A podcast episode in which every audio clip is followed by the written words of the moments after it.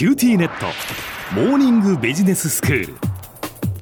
今日の講師はグロービス経営大学院の田久保義彦先生です。よろしくお願いいたします。よろしくお願いします。えー、田久保先生にはビジネスパーソンのお悩みにお答えいただいています。先生今日のお悩みは働き方改革のしわ寄せについての悩みなんですね、はい、その働き方改革で、まあ、例えば男性が育児休暇を取ったりとか、まあ、子供が熱を出して、えー、親が早退をするそれから介護で突然こう、まあ、有給休暇を取るとか時短とかいろんなこう対策が取られるようになってそれは素晴らしいことだと思うけれどもただ、はい、実際に会社はその休んだ人の対応はやっぱり現場で回さないといけないので、まあ、社員にこうしわ寄せが来ることもあって自分もいつかはお世話になる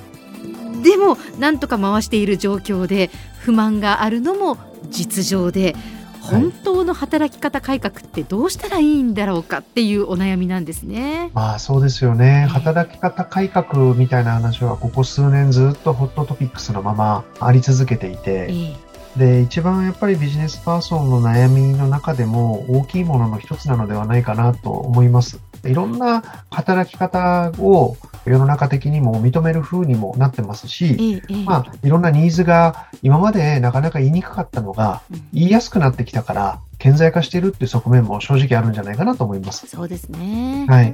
で、私は2つの側面で大事なことがあるかなと思うのはですね、一つは制度とか働き方改革とかっていう文脈ではなく、い。ざとなった時に、周りの方々が、あ、この人が言うんだったら協力しようって思ってくれるような人間関係を職場の中で常日頃気づいているかどうかっていう問題が一番私は大事な側面なんじゃないかなと思うんですね。例えば、小浜さんがお子さんが小さかった頃に熱を出してって言った時にね、はい、いや、小浜さんいつも頑張ってんじゃんと。で、私も小浜さんにすごい助けてもらってるじゃない。だから、いやいや、もう行ってらっしゃい行ってらっしゃいとお子さん第一でって、やっぱり言ってもらえるような周囲の方との人間関係というものが作れていれば、はい、それはやっぱりお互い様っていう世界の中でね、えー、ある一定のレベルまではうまく回っていくっていうことだと思うんですよね。あそうですね、うん。だから、なんか制度がどうだとか、権利がどうだとか、なんだとかかんだとかっていうことの前に、何、うん、かあった時に、喜んでヘルプするよと言ってもらえるような、その代わり何かあった時に、また小浜さんもそういうことをしてあげられるような、うん、いい人間関係っていうものを職場で築けているかどうかっていうのが、例えば育児休暇から戻られて、時短とかいうことになったとしてもですね、うまく職場を回していく、そういうことにつながっていくんじゃないかなというふうに思うんですよね。はい。うん。で、もう一つの側面が、やっぱり制度みたいなことで、まあ、これは国がこう、やっぱり制度をこういうふうに整えてくださいみたいなことを温度取ってるみたいなところもありますし、会社側もですね、今やっぱりどこの会社、どこの業界でも人手不足という中でね、そういう制度とかをちゃんと整えないと人が採用できないみたいな側面も当然あるので、はい、まあ本当に多くの会社が10年前、20年前に比べればですね、圧倒的にいろんな制度を整えてるんだと思います。えーでそうすると、例えば男性が育休取るみたいな話もですね、もう当たり前になってきますよね。はい。去年私の部署でもですね、3人ぐらいですかね、あの男性が育休を取ってました。あそうですか。はい。あの、なんていうかな、もう話題にもならないですね、逆に言うと。ああ、もう、あの、当たり前当たり前のように。っていうことですね。はい。期間は1週間という人もいれば1ヶ月っていう人もいましたけども、ええだから制度がどんどんどんどん整っていくってことは重要である。そして取りやすくなっていくってことも重要である。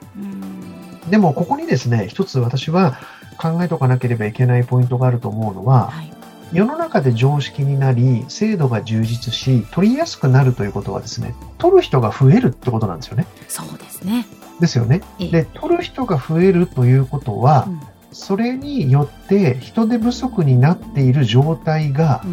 起きやすくなっているということだと思うんです。その通りですね。だから昔だったら、例えば男性育休の制度があっても誰も取らないよねっていう話が前提みたいになっちゃってる時代があったとするならば、はい、それに関連して人を増やしとこうとあまり思ってなかったと思うんです。うん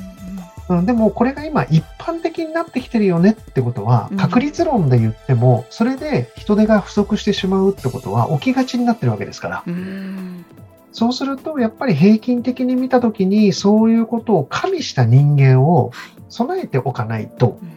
今度は働き方改革と言っときながら、そうじゃない人の残業はすごく増えていて、えー、もう働き方改革の結果としてものすごくアンバランスな状態になるみたいなことが起きるわけですよね。はいはい、でそうすると結局働き方改革のバランスが崩れた側にいる人たちっていうのが、うん、こんなに残業多いんだったらやってられませんっつって会社辞めちゃうみたいなことになると、うん、今度はまた人も採用できない。で、なんかどんどんどんどん悪い循環に入っていってしまうみたいなことっていうのも起きるかもしれません。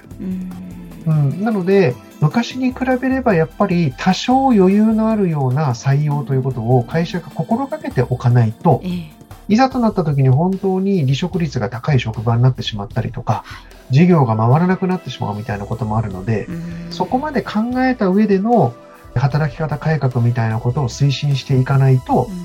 なんか局所的に働き方改革って多分やるとですね、はい、あの歪みが大きくなってしまうような気がしますね。ですよね。どこかでやっぱり破綻が生じますよね。うん、えー、だから影響が出るようなところの部分に関しては人を昔に比べれば例えば1.1倍、1.2倍ぐらい人を取っておくみたいなことをしておく。でも、経営者とするとその0.1、0.2分がコストが上がるみたいなふうに考えがちですけども、えー、そこをケチるとですね、今度は人が辞めてしまうとか、辞めちゃった後に取れないから事業が回らなくなるとかっていう痛手を被ることになるので、えー、えー、もうそういう世の中なんだってことを前提に、多少やっぱり余裕のある採用というものを経営者側はするべきだろうというふうに私は思います。はい、では先生、今日のまとめをお願いします。はい。働き方改革の、まあ、しわ寄せっていう言葉で、あの、一応ご質問をいただいてますけども、二つの側面。一つは、そういう状況になって、気持ちよくそれを手伝っていただけるような状況を作るために、やっぱり良い人間関係を職場で作る。で一方で会社側としてみると、昔とは違う社会なんだってことは念頭に置いて、従来の1.1倍、1.2倍ぐらいのペースで人を取っていく。で、結果的にそれをやらない会社というところには人が採用できないとか、離職率が高まってしまうみたいなことまで考えた上で、バランスの良い働き方改革というものを推進していっていただきたいなと、そんなふうに思います。今日の講師はグロービス経営大学院の田久保義彦先生でした。どうもありがとうございました。ありがとうございました。